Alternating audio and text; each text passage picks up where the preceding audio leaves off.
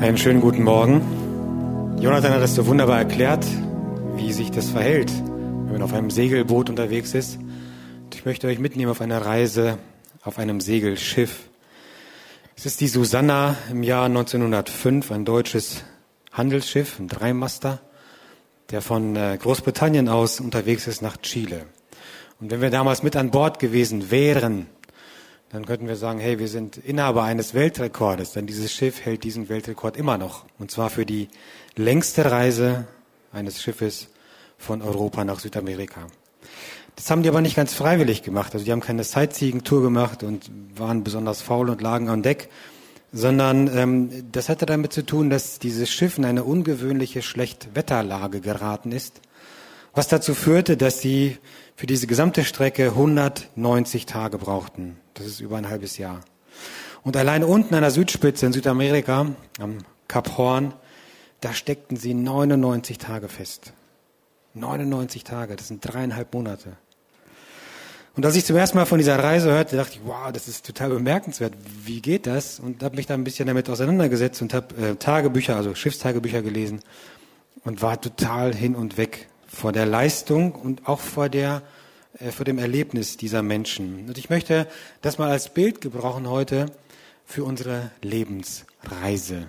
In der Literatur gibt es oft Vergleiche, wo das Leben eines Menschen, mit der Geburt geht es dann los, über den Werdegang des gesamten Lebens bis zum Tod als Reise verglichen wird.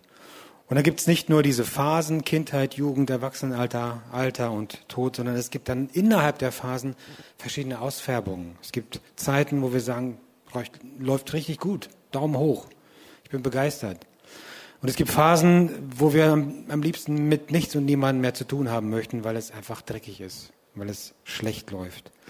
Und ich möchte heute in der Predigt einen Menschen thematisieren, der beide Extreme ganz massiv erlebt hat. Und das ist Hiob.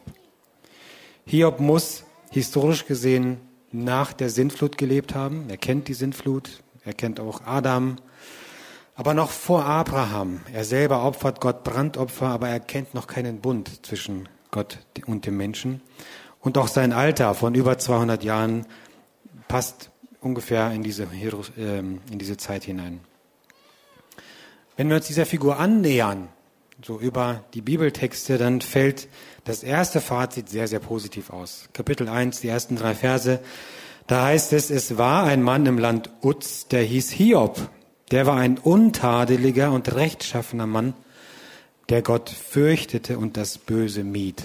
Und dann wird beschrieben, dass er sieben Söhne hat, drei Töchter, 7000 Schafe, 3000 Kamele, 500 Rinder, 500 Eselinnen, eine sehr große Dienerschaft. Und das Fazit des Ganzen ist, dieser Mann war größer als alle Söhne des Ostens.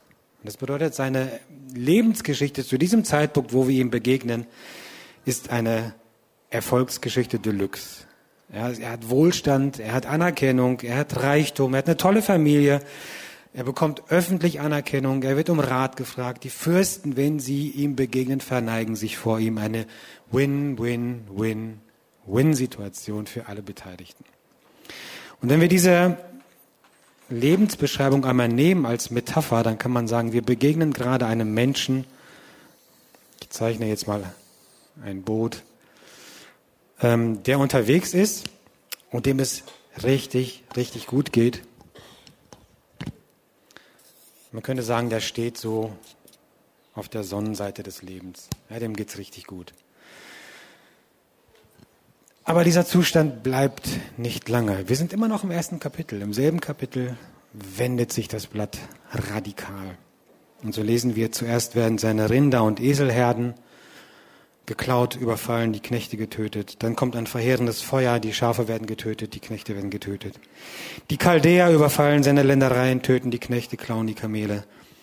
Und zu guter Letzt stürzt ein Haus zusammen, in dem seine Kinder sind. Und alle werden getötet. Das heißt, eine Schreckensnachricht nach der anderen begegnet ihm und das, was sich dann ergibt, ist im Grunde genommen ein dunkler Horizont, schwere Wolken und von der Sonne ist kaum noch etwas zu sehen. Das Glück die Harmonie, die Zufriedenheit sind verschwunden.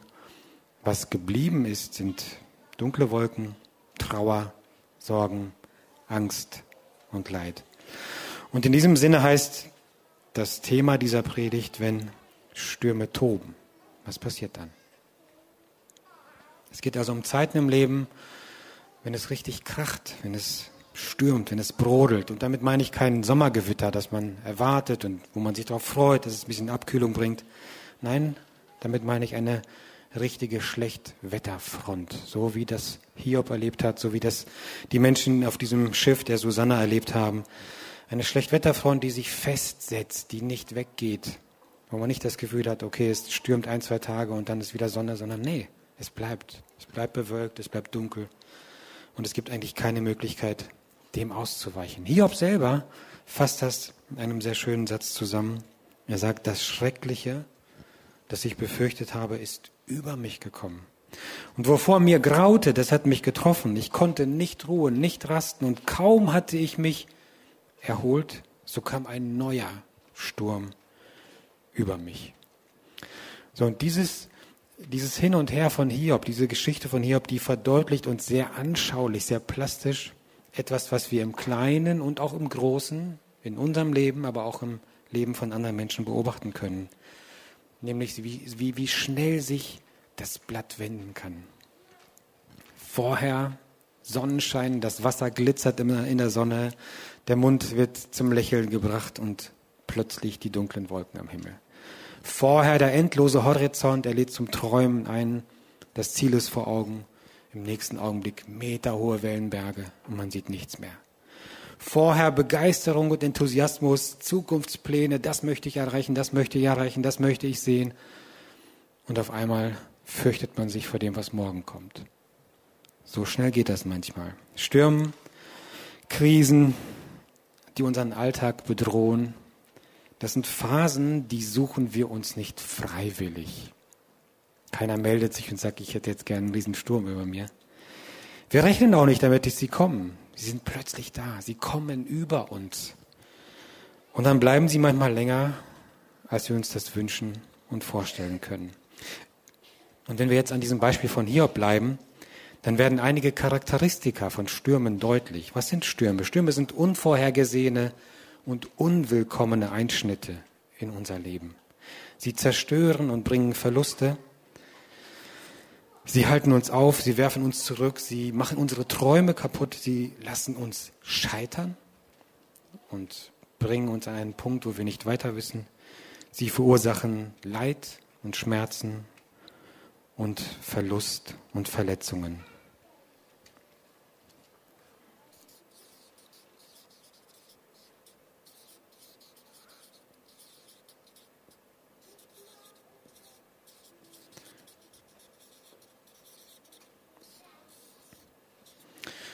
Das bedeutet, dass Stürmer nicht nur etwas kaputt machen, sondern sie hinterlassen auch etwas. Sie legen quasi wie eine neue Last, ein neues Päckchen auf das Dasein, zusätzliches Gewicht, zusätzliche Ladung, die da ist, die auch nicht weggemacht werden kann.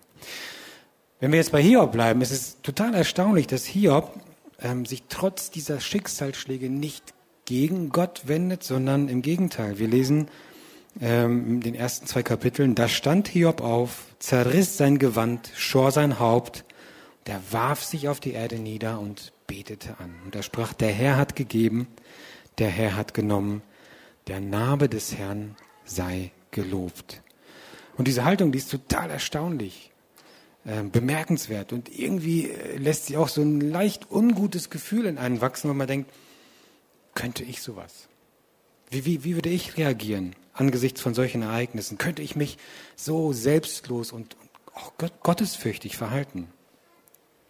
Und das ist ja noch nicht mal alles. Wenn wir dann weiterlesen, geschieht es ja plötzlich, dass Hiob im ganzen Körper böse Geschwüre bekommt, die nicht behandelbar sind, die nicht, wo es keine Linderung gibt. Und dann lesen wir, dass seine Frau sagt, hast du immer noch nicht genug? Sag dich von diesem Gott los und mach dem Ganzen ein Ende. Stirb einfach. Und was sagt Hiob? Er sagt, du redest so, wie eine törichte Frau redet. Wenn wir das Gute von Gott annehmen, Sollten wir da das Böse nicht auch annehmen? Und bei alledem versündigte sich Hiob nicht mit seinen Lippen.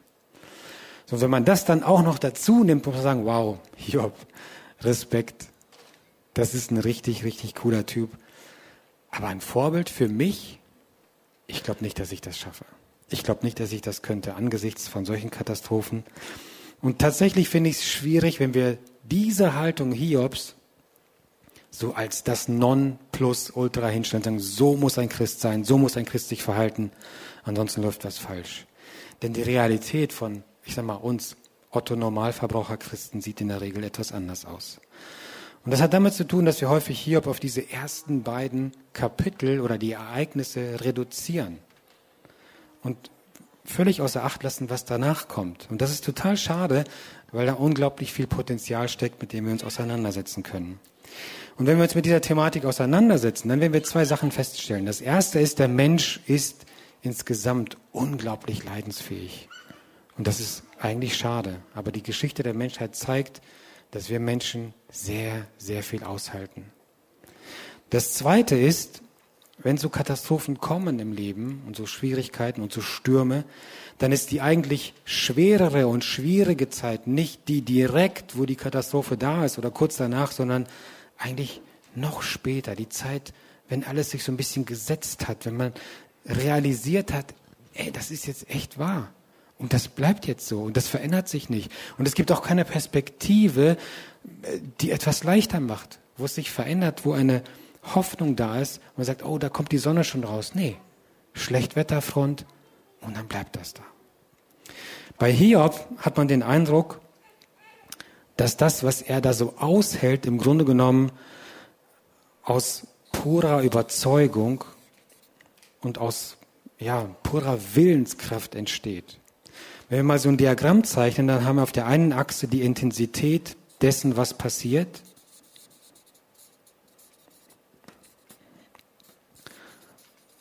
Und gleichzeitig die Kraft, die Hiob aufwenden muss, um dem zu begegnen. Und dann sieht man, dass diese Intensität der Ereignisse ganz steil nach oben geht und eine Katastrophe nach der anderen und das bleibt, das verändert sich nicht. Und was man an Hiob beobachten kann, ist, dass seine Kraft, dem zu begegnen, gleich bleibt. Das heißt, sie geht fast parallel mit dieser Intensität weiter. Wenn man dann aber diese Geschichte weiterliest, dann passiert Folgendes. Dann kommen nämlich zum Ende des zweiten Kapitels seine Freunde, um ihn zu trösten. Und dann steht da Ende Kapitel 2 Folgendes. Und als sie, die Freunde, ihn von fern sahen, erkannten sie ihn nicht mehr. Das heißt, er ist auch körperlich, physisch so verändert, sie erkennen ihn gar nicht wieder. Da erhoben sie ihre Stimme und weinten, und jeder zerriss sein Gewand, und sie warfen Staub über ihre Häupter zum Himmel. Dann setzten sie sich zu ihm auf den Erdboden, sieben Tage, sieben Nächte, und keiner redete ein Wort, denn sie sahen, dass sein Schmerz sehr groß war. Das heißt, in den ersten beiden Kapiteln könnten wir sagen,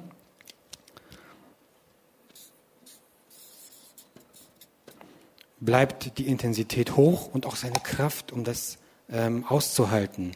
Aber dann lesen wir ab Kapitel 3, wie Hiob sich dazu stellt. Und ich möchte nur auszugsweise ein paar Verse lesen. Aber dann tat Hiob seinen Mund auf und verfluchte den Tag seiner Geburt. Und er begann und sprach, O wäre doch der Tag ausgelöscht, da ich geboren wurde. Und die Nacht, die sprach, ein Knabe ist gezeugt. Warum starb ich nicht gleich bei der Geburt, kam nicht um, sobald, sich, sobald ich aus dem Mutterschoß hervorging? Warum lässt er, Gott, den Mühseligen das Licht sehen und gibt Leben den Verbitterten, denen, die auf den Tod harren und er kommt nicht, die nach ihm graben mehr als nach verborgenen Schätzen? Denn statt zu essen seufze ich und mein Gestöhn ergießt sich wie Wasser. Denn das Schreckliche, das ich befürchtet habe, ist über mich gekommen und wovor mir graute, das hat mich getroffen. Das heißt, wenn wir diese Kurve weiterzeichnen, dann sehen wir auf der einen Seite, dass die Intensität gleich bleibt, es verändert sich nichts. dass aber gleichzeitig Hiobs Kraft, seine Fähigkeit, das auszuhalten, dem zu begegnen, ganz massiv runtergeht. Und wenn man sich dieses Diagramm anguckt, dann muss man sagen, okay, jetzt merken wir, Hiob ist auch nur ein Mensch. Denn das, was da aus ihm herausströmt, das sind ja nur ein paar Auszüge, das ist, ist noch deutlich mehr in dem Kapitel versteckt, sind ja Sachen wie Angst, aber auch Wut und Zorn auf Gott und auf die Umstände. Es ist Enttäuschung da. Es sind Zweifel, die man hört und auch Bitterkeit. Und das ist das, was in ihm brodelt und steckt. Und in den nachfolgenden Kapiteln kommt es jetzt zu mehreren Gesprächen zwischen ihm und seinen Freunden. Die Kapitel 3 bis 37 sind eigentlich nur Gespräche, Dialoge zwischen ihm und seinen Freunden. Und was die Freunde und er thematisieren, sind das hier. Das Scheitern, der Verlust, die Schmerzen, Wut, Zorn, Enttäuschung. Natürlich auch die Frage, ähm, wo Gott in dem Allen steckt. Und alles zusammen hält eine große Frage und das ist das Warum. Warum Gott? Warum ich? Warum so? Warum hört das nicht auf? Warum lässt du das zu? Und für uns als Leser wird dieses Warum eigentlich noch größer, wenn wir wissen etwas, was Hiob nicht weiß zu diesem Zeitpunkt, dass im Hintergrund Hiob ein Spielball ist zwischen zwei Mächten, zwischen Gott und dem Teufel. Und es gibt eine Art Auseinandersetzung, einen Wettbewerb. Und diese ganzen Katastrophen, die da passieren, sind eigentlich dem geschuldet, dass Gott zulässt, dass der Teufel diese Katastrophen über ihn bringt. Hiob weiß das nicht. Wir als Leser wissen das schon. Wir sagen uns, hey, das möchte ich eigentlich nicht erleben. Ich möchte ungerne in diesen Kampf zwischen Gut und Böse hineingeraten. Ich möchte nicht erleben, dass ich so ein Spielball der Mächte werde. Und letztlich ist es ja genau die Frage, die ganz viele Menschen an den Rand ihrer Verzweiflung bringt, weil sie sagen, warum passiert das alles bei mir, bei meinen Nachbarn in dieser Welt? Wieso lässt Gott Leid zu? Wieso lässt er das geschehen? Und egal von welcher Seite man sich nähert, ob man jetzt sagt, ich habe Verlust erlebt, ich habe Zweifel, ich bin total enttäuscht und bitter oder ich erlebe Schmerzen in meinem Leben, immer führt das letztendlich zu dieser zentralen Frage, warum Gott? Und als Teil dieser Auseinandersetzung sehen wir bei Hiob, dass er sich zunehmend isoliert fühlt, allein fühlt, unverstanden fühlt. Keiner kann so recht verstehen, wie es ihm innerlich geht. Das geht los damit, dass er materiellen Schaden erlebt, dass er gesellschaftlichen Schaden erlebt, dann gibt es einen Beziehungsschaden durch seine Familie und letztendlich, und das ist so der letzte Punkt, er leidet hier aber auch innerlich Schiffbruch, seelisch Schiffbruch. Denn er fühlt sich von niemandem mehr verstanden. Seine Kinder sind tot, seine Frau zweifelt an seinen Motiven. Seine Freunde kommen eigentlich, um ihn zu trösten, das Gespräch wendet sich dann aber und sie sagen, Hiob, Gott straft ja nicht umsonst. Du hast irgendwo Mist gebaut. Du hast eine verborgene Sünde und solange du, du diese Sünde nicht offenlegst, wird Gott auf dich einschlagen. Und Hiob sagt irgendwann, hey Leute, wir können ja mal tauschen. Ihr setzt euch dahin, wo ich bin und ich hau auf euch drauf. Ähm, ihr seid keine Freunde, die mich trösten. Und letztlich, und das ist der vierte Punkt, fühlt er sich auch von Gott im Stich gelassen. Und er formuliert das aus und sagt, Gott, du bist ein Feind für mich. Du schießt aus dem Verborgenen mit Pfeilen, mit Pfeilen nach mir und du freust dich, wenn sie mich treffen. Du lauerst mir auf wie einem Feind. Und er steigert sich da hinein und sagt, wenn du mir versprichst, dass du mich nicht zerstörst, dann komm heraus und wir fechten miteinander und wir gehen auf Augenhöhe miteinander und ich beweise dir, ich bin unschuldig. Dieses Gefühl der Isolation ist total nachvollziehbar, wenn man sich dieses Diagramm nochmal anguckt. Die Intensität, die bleibt hoch, seine Kraft geht runter. Das heißt, die Bedrohung erscheint für ihn immer stärker. Und auch dieses Gefühl, ich möchte Sicherheit bekommen. Ich möchte, dass das nicht nochmal passiert. Und das stellen wir auch bei unserem Leben fest. Wenn uns Sachen passieren, die wir nur schwer verarbeiten können, dann fangen wir an, eine Schutzschicht um uns herum zu bauen weil dieses Gefühl nach Sicherheit überhand nimmt und wir sagen, das möchte ich nie wieder erleben. Und dieses Gefühl nach Sicherheit und diese Schutzschicht, die wird genährt aus diesem Erlebnis heraus, dass wir sagen, ich möchte mich schützen, ich möchte das nicht mehr erleben. Und wenn das passiert, dann geht das eigentlich nur in zwei Richtungen, wie sich das entwickeln kann. Das eine ist, dass ich diesem Gefühl nachgebe und diese Schicht immer dicker wird. Das heißt, ich baue mir eine Schutzschicht, die immer breiter, immer dicker wird. Und was sich erstmal als Sicherheit anfühlt oder als Sicherheit gedacht ist, ist in Wirklichkeit ein Gefängnis. Weil ich immer weniger Platz für mich selber habe. Weil ich mich selber isoliere. Weil ich mich selber zurückziehe und da auch nicht mehr rauskomme. Das ist die eine Möglichkeit. Die zweite Möglichkeit ist die, dass ich das erkenne. Dass ich sage, das ist eine Sackgasse, da komme ich alleine nicht raus. Und wenn ich so weitermache, gehe ich innerlich, seelisch kaputt. Und wenn das der Fall ist, dann muss ich anfangen, diese Mauern, die ich baue, wieder einzureißen. Ich muss es durchlässig machen. Das sieht man nicht mehr so gut, aber gedacht ist, dass die schwarzen Striche verschwinden.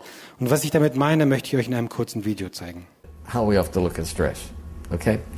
And I think it's an important thing because uh, many people have told me from my lectures it's the one thing they remember. Okay? I was sitting in a dentist office and looked at an article that said, How do lobsters grow?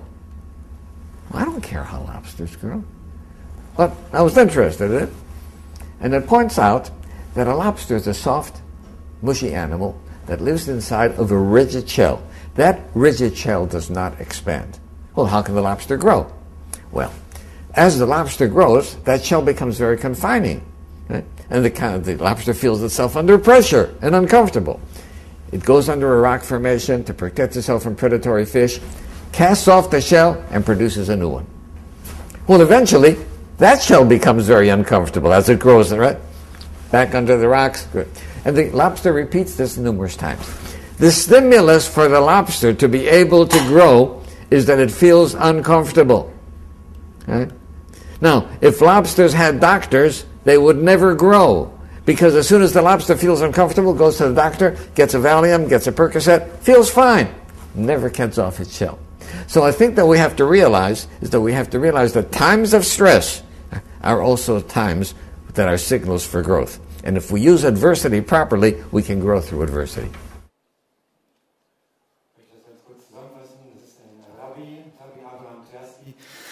der sich damit auseinandergesetzt hat, ähm, wie wachsen eigentlich Hummer? Die haben ja eine Schale, einen, einen Panzer, der fest ist und der wächst nicht mit. Und wenn die fressen und sich weiterentwickeln, dann wird diese Schale irgendwann so eng, dass sie merken, das ist total unangenehm. Und sie, sie können sich eigentlich kaum mehr bewegen und können nicht mehr ihrem natürlichen Lebensdrang folgen. Was tun sie? Sie suchen sich ein Versteck und werfen diesen Panzer ab. Und damit machen sie sich verletzlich, weil sie sind jetzt ungeschützt. Und jeder Raubfisch kann kommen und sie fressen. Und das machen sie, weil der Körper dann einen neuen produziert, einen größeren. Und dann kommen sie wieder raus und können weiter ihr Leben leben, bis der wieder zu eng wird. Und dann geht's quasi wieder von vorne los. Und der sagt, äh, der, der, der Stimulus oder der ähm, Ausgangspunkt dafür, dass man Veränderung erlebt, eigentlich Wachstum erlebt, sind häufig solche Phasen im Leben. Und das bedeutet, man muss seinen Panzer durchstoßen. Man muss sich fragen, wenn das hier alles passiert, was ist das Typische für einen Sturm, für ein Unwetter, für eine Katastrophe? Es ist typisch, dass ein Sturm, ein Unwetter, ähm, eine Schlechtwetterfront Dinge in meinem, in deinem Leben zerstören. Und das, was du leisten konntest bis dahin, kannst du nicht mehr leisten. Und wie wird unsere Identität geprägt? Sie wird durch unsere Leistung geprägt und das Feedback von anderen auf diese Leistung. Und wenn das jetzt wegbricht oder Teile davon über Bord gehen und du nicht mehr der bist, der du vorher warst, dann kommt automatisch eine Frage, die sich hier stellt.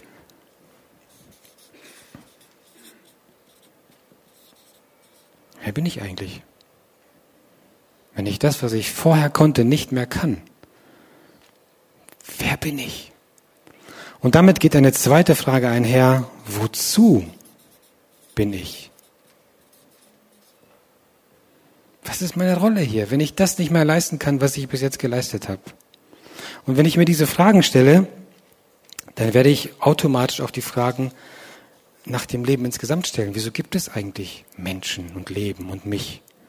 Und damit bin ich ganz nah bei der Frage, die zum Ursprung führt. Und ich werde irgendwann dazu kommen, dass ich mir die Frage stelle, bist du Gott? Gibt es dich? Existierst du? Oder wie ist das Leben entstanden? Und wenn es dich gibt, das ist nämlich die zweite Frage, die da einhergeht, wie bist du? Bist du so wie bei Hiob, dass die Menschen egal sind? Dass du auf deren Rücken einfach dein Ding machst? Und das sind Fragen, die werden dazu führen, dass ich quasi das, was ich erlebe, überprüfe.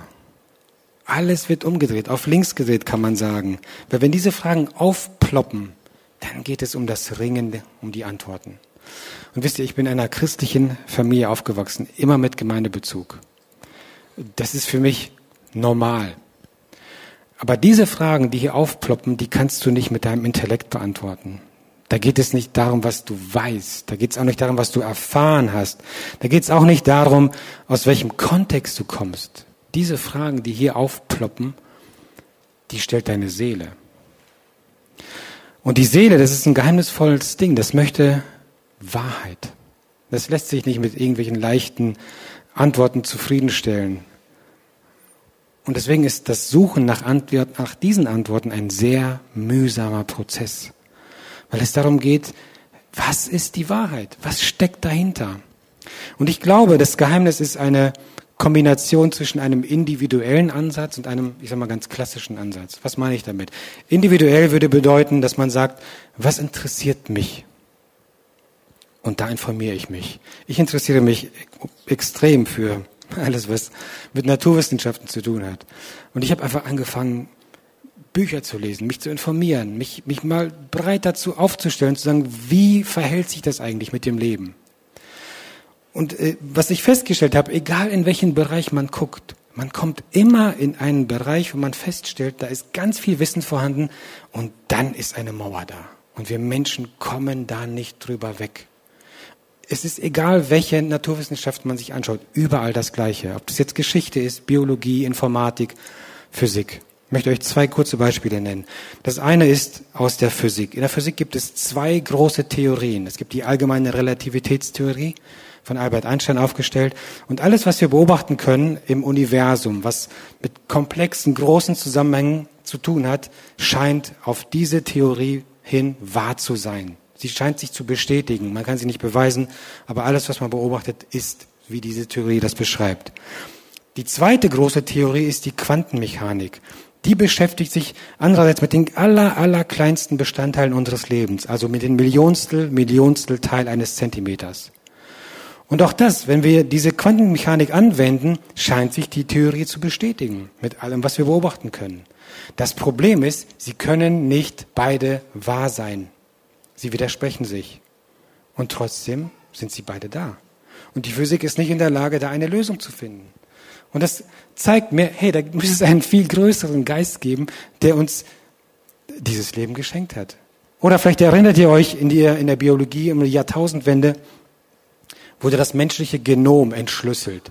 Und die ganzen Medien waren voll. Jetzt, jetzt geht's los. Jetzt verstehen wir den Menschen. Jetzt können wir Menschen klonen. Man hört nichts mehr davon. Warum? Weil man festgestellt hat, je mehr ich entschlüssele und erforsche, desto komplexer werden die Zusammenhänge. Und man hat vorher ganz viele Teile der DNA als Junk-DNA bezeichnet, als Müll-DNA. Und jetzt stellt man fest, da sind so viele Prozesse drinne, wir verstehen das gar nicht. Da werden Sachen vererbt, die nicht nur Aussehen und Körpergröße und äh, besondere Begabungen enthalten, sondern auch Erinnerungen, Traumata. Das, was der Großvater vor drei Generationen an Nahrungsmitteln genossen hat, spiegelt sich in dem Enkelkind wieder, in seiner körperlichen Befindlichkeit. Und man stellt fest, äh, je mehr man forscht, desto mehr Fragen tun sich auf. Und das beobachtet man überall. Und überall, finde ich, ist das ein Hinweis auf einen großen Schöpfer im Hintergrund. Der zweite Ansatz ist der, dass man sagt, Gott, und das haben wir morgens jetzt gehört hier bei der Kindersegnung, ich möchte wissen, ob es dich gibt. Bist du, existierst du? Und Gott sagt, wer mich sucht, wer mich ernsthaft sucht, von dem lasse ich mich finden. Und wie kann das sein? Durch Bibellesen, durch äh, Loblieder, die ich singe, durch Predigten, die ich mir anhöre. Einfach durch dieses Gebet immer und immer wieder. Ich möchte wissen, bist du da? Und ich hätte es gern gehabt, so über Hiob, dass, dass er so diese Donnerstimme hört von Gott und Gott antwortet ihm. Das ist nicht passiert. Aber was ich gemerkt habe, und das war ein langer, langer Prozess, dass es von jetzt auf gleich, von heute auf morgen, eine große Sicherheit in der Seele gab. Ein klares Ja. Ja.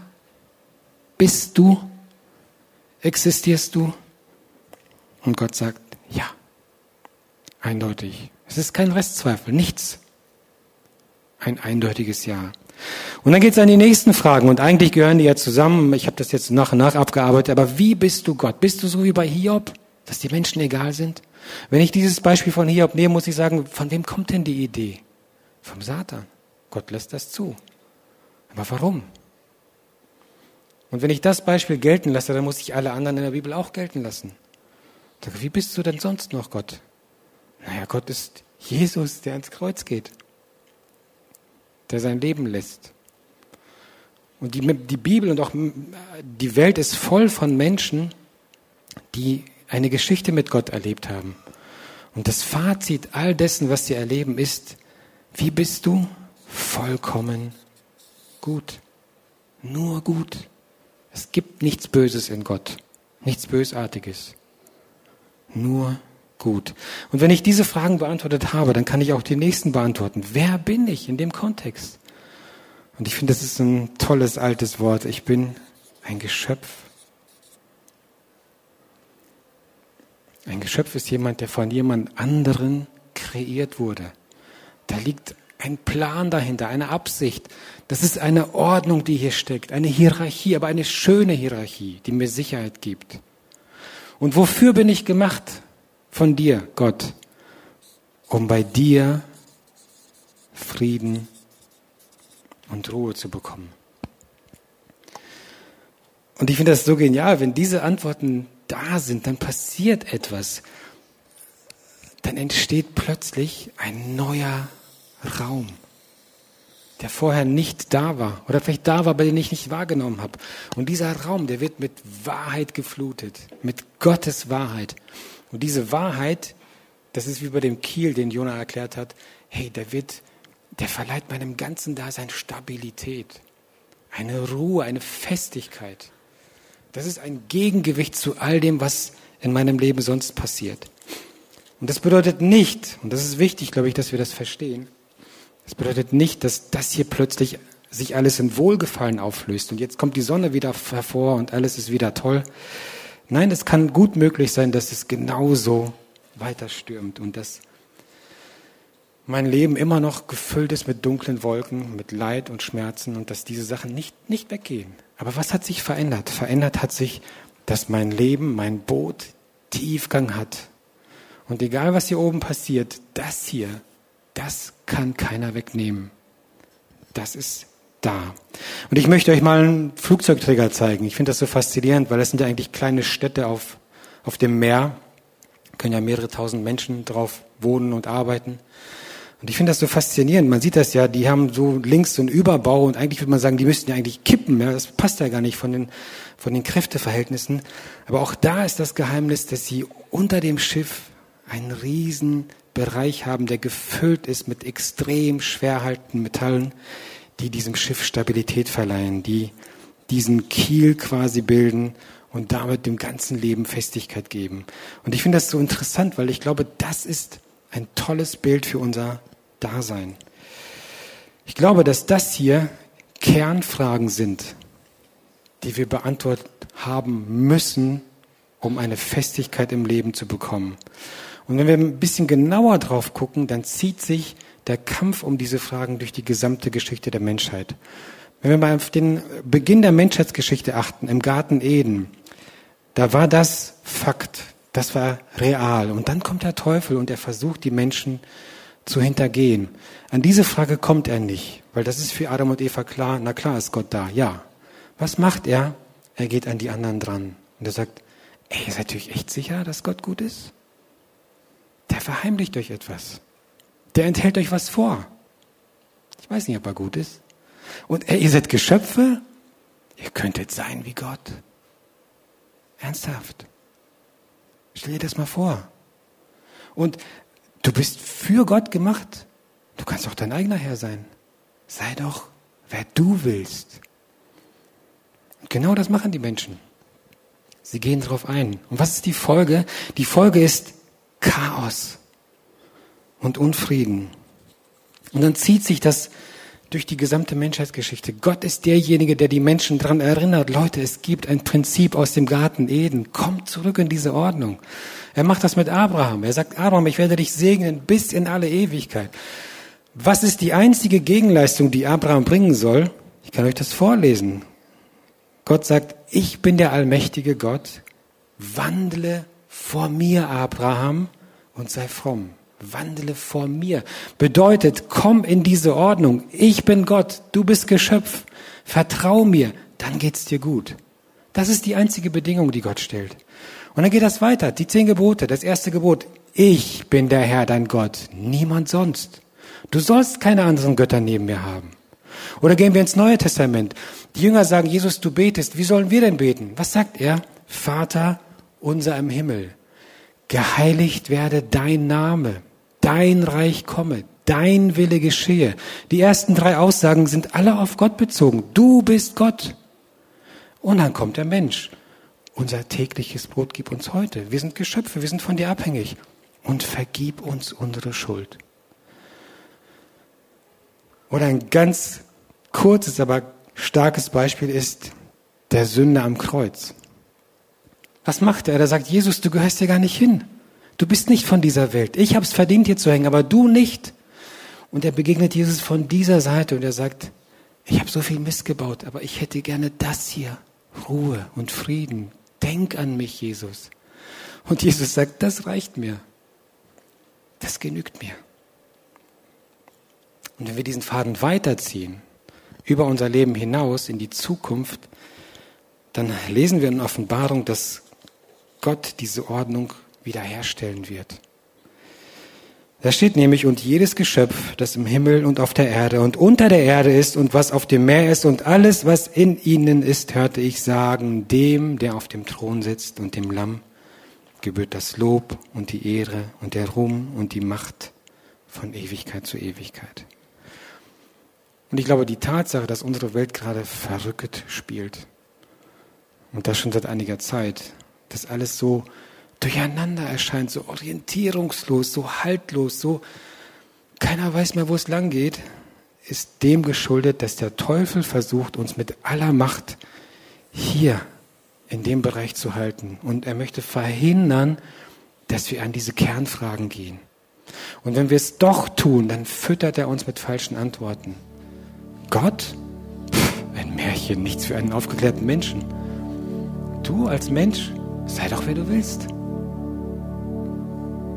Und das sind Lügen, die uns davon abhalten sollen, uns genau damit auseinanderzusetzen. Und ich weiß nicht, wo du gerade stehst, ob bei dir die Sonne scheint, dann danke Gott dafür. Und schau mal nach links und rechts. Vielleicht gibt es da jemanden, der gerade ganz mies im Sturm feststeckt. Vielleicht bist du auch hierher reingekommen und man sieht es dir nicht an, aber deine Seele, die schleift so über den Boden, weil du eine Zeit erlebst, die, die schwer ist. Wisst ihr, ich glaube, es ist wichtig, sich zu vergegenwärtigen, dass Hiob niemals eine Antwort bekommen hat auf das Warum, obwohl er Gott anfleht. Und Gott antwortete ihm aber anders, als Hiob das erwartet hat. Und vielleicht sollten wir anfangen, das Warum nicht als Zielpunkt zu sehen, sondern als Zwischenstation, das auf etwas hinweist, was größer ist.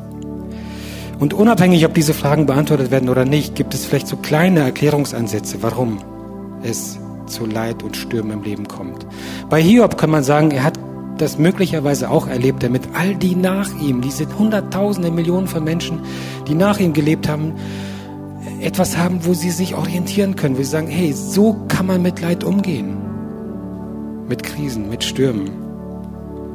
Eine zweite Möglichkeit ist die, dass wir sagen, Stürme, Krisen, Katastrophen führen uns in Bereiche, öffnen uns Räume, tun Fragen auf, die wir ohne diese Katastrophen niemals gestellt hätten, geschweige denn sie für uns beantwortet hätten können. Eine dritte Möglichkeit ist die, und das finde ich sehr wichtig, um das ganze Buch Hiob zu verstehen. Gott antwortet Hiob und er sagt dem Hiob, okay, du hast es gewollt, komm, wir reden mal auf Augenhöhe. Und ich sage dir, was ich tue. Und Gott erzählt von sich, wer er ist und was er tut. Und dann sagt Hiob folgendes. Ich kannte dich bisher nur vom Hören sagen, aber jetzt kenne ich dich. Und ich beuge mich vor dir, ich bekenne mich schuldig und ich bitte dich, lehre mich, ich will auf dich hören. Und Hiob sagt das, obwohl nichts sich verändert hat. Seine Katastrophen sind genau die gleichen. Von seinem Leid, von seinem Sturm ist nichts weg. Trotzdem kann er das machen. Warum? Ich glaube, es ist wichtig, dass wir uns vergegenwärtigen und fragen, was ist eigentlich das größte Ziel Gottes mit seiner Schöpfung? Ich glaube, das größte Ziel Gottes ist, dass er diese Ordnung des Garten Eden, diese Kernfragen wiederherstellt im Leben von uns allen. Er möchte, dass wir ihn erkennen als Schöpfer. Er möchte, dass wir erkennen, dass er gut ist. Er möchte, dass wir in unsere Rolle als Geschöpf treten und von ihm abhängig sein wollen, weil wir nur bei ihm Ruhe und Frieden bekommen. Und ich glaube, Hiob hat verstanden, dass alles, was er erlebt, eingebunden ist in das Herz Gottes, in seinen Plan, in seinen Willen, in seine guten Absichten. Und deswegen kann er sagen, und das wünsche ich dir und auch mir, dass wir das genauso bekennen können, du bist Gott, du bist vollkommen gut, ich bin von dir geschaffen und ich bin dafür da, um bei dir Ruhe und Frieden zu bekommen. Amen.